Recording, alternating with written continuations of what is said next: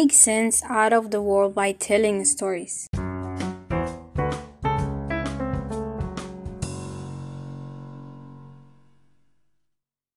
Science is the way we, humans, explain the world. It is true that science is an objective collection and interpretation of data, and perhaps it is the only reliable method for establishing the facts of the world. However, when we use data of the physical world to explain phenomena that cannot be reduced to physical facts, or when we extend incomplete data to draw general conclusions, we are telling stories. For example, there are no naked facts that completely explain why animals sacrifice themselves for the good of their kind, or why we fall in love, or the meaning and purpose of existence, or why we kill each other.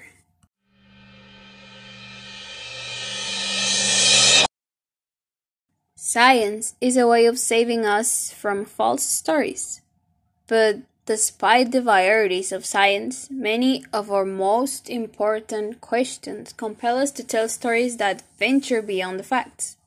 We take stories as the primary way that we make sense of our lives.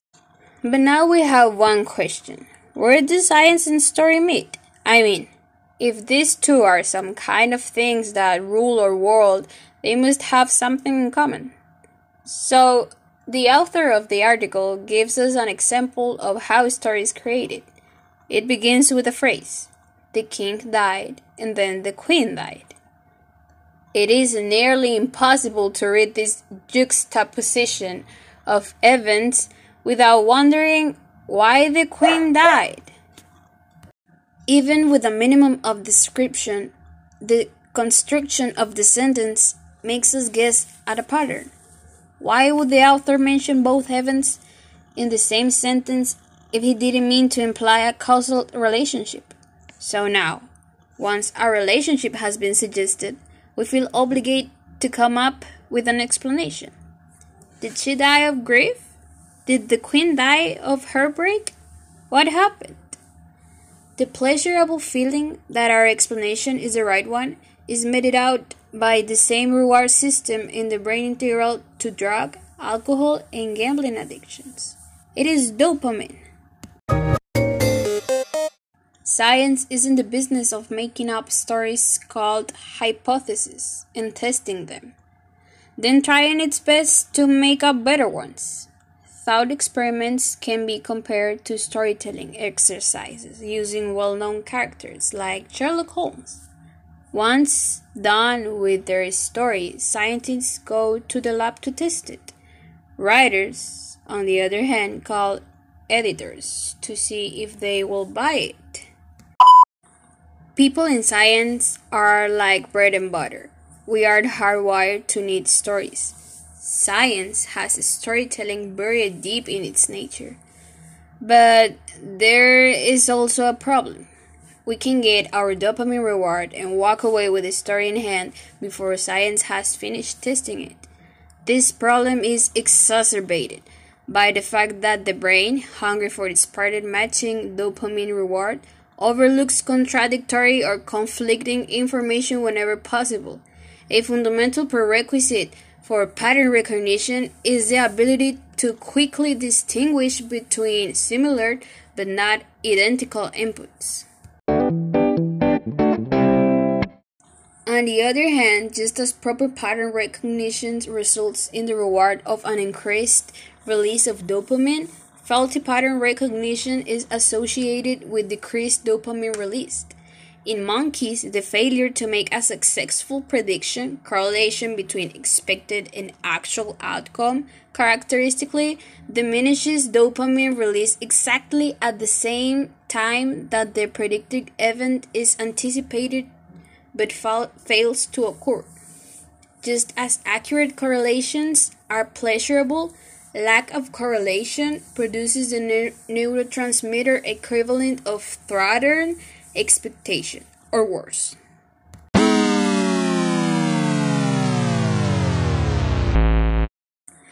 Once we see that stories are the narrative equivalent of correlation, it is easy to understand why our brains seek out stories, patterns, whenever and wherever is possible. Because we are compelled to make stories, we are often compelled to take incomplete stories and run with them. With a half story from science in our minds, we earn a dopamine reward every time it helps us understand something in our world, even if that explanation is incomplete or wrong. But when we make and take incomplete stories from science, then there are often moral consequences. How much personal responsibility should we assign to an individual with a damaged or malfunctioning brain? Or what is the appropriate punishment and possibility of rehabilitation for such a person. Only when we openly acknowledge the degree to which science is presenting its observations in the form of story can we address the moral dimension. We must each work out our own guidelines for when we think scientific data has exceeded its bounds and has morphed into the agenda and bias of story. Of course, this is always going to be a challenge in the absence of a full array of scientific data. But we can begin by being aware of the various ways that storytelling can insinuate itself into the presentation and interpretation of data.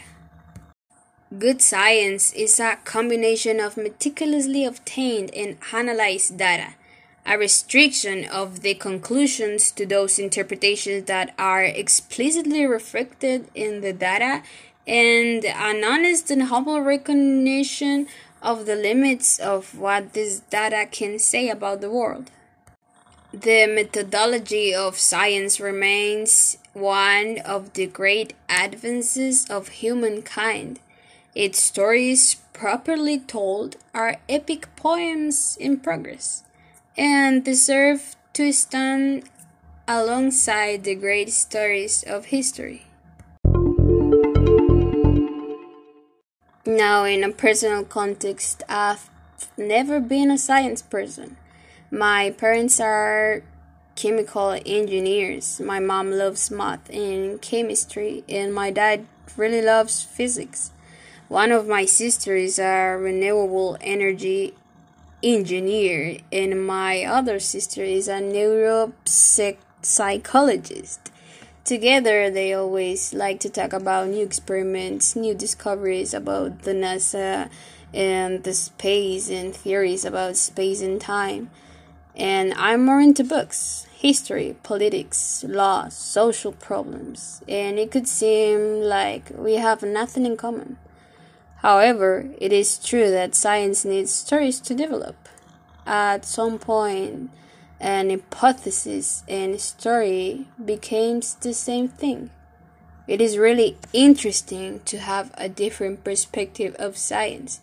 We often believe that science is just 2 plus 2 but it also takes imagination and creativity. You also need to create an artificial stage to create something new. Science also starts with an idea, and little by little, this idea becomes something big. Stories and science helps us to see the world, to explain the things we don't understand, and things that we will never understand, but that we have made a story to explain them to us.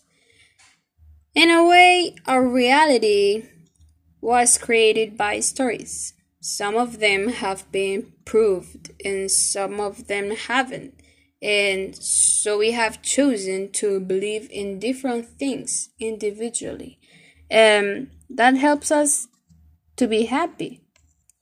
Maybe the human is still creating stories about their purpose in life and in the meaning of their existence. However, I think we all agree that our main goal is to be happy. So we have to accomplish that.